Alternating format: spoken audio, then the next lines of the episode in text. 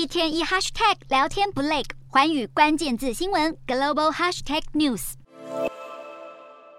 这一节的寰宇大话题要来关注到日本政府还有央行进行二十四年来首次的干预外汇市场。今年到目前为止，由于日美两国央行的政策差距是越来越大的，所以造成了日元对美元其实已经贬值了百分之二十一。联准会和其他国家的货币政策制定者，他们都是大幅的提高利率，要来应对通膨的问题。但是日本央行的行长黑田东彦他就声称，日本的经济还没有回到疫情前的水准，所以还是需要货币政策来支撑。而且他还指出了那些国家通膨率是上升到了百分之八到百分之十，情况。是与日本完全不同的，所以他也强调了日本还没有持续的通货膨胀。那么黑田他就认为，一旦明年影响商品价格上涨的力量消失了之后，通膨的速度就会开始放缓，几乎肯定是会降到百分之二以下。同时，黑田他也驳斥了日本的宽松货币政策导致日元疲软的说法。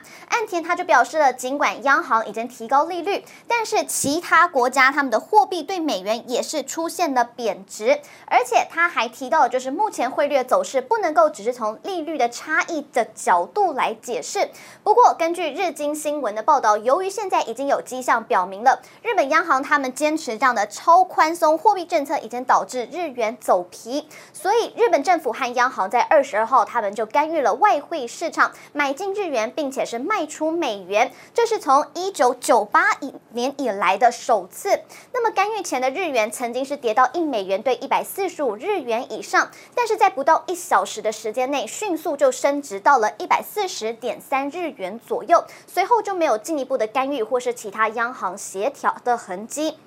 那么，人在美国的日本首相岸田文雄，他在纽约证交所的时候，他就表示说了，由投机导致的日元过度波动是不容忽视。他就说，他的政府将在高度警戒之下要采取行动，并且他也提到了，在必要的时候还会再一次的干预，要来支撑日元。那么，一旦有任何的过度波动，日本都会采取行动。而日本首相这样子对货币的走势发表明确的言论，其实是相当的罕见。但是，其实与一九九九八年不同的地方就在于日元现在的疲软走势，并非是由寻求套利的投机人士所导致的。货币政策分歧以及贸易状况恶化才是真正的罪魁祸首。作为能源进进口国，日本的贸易逆差在八月是创下了历史新高。因此，分析师现在就认为了干预汇市的行动恐怕只能够暂时的支撑日元，因为并没有改变到日元贬值真正的主要原因。所以，全球货币政策的鸿沟目前。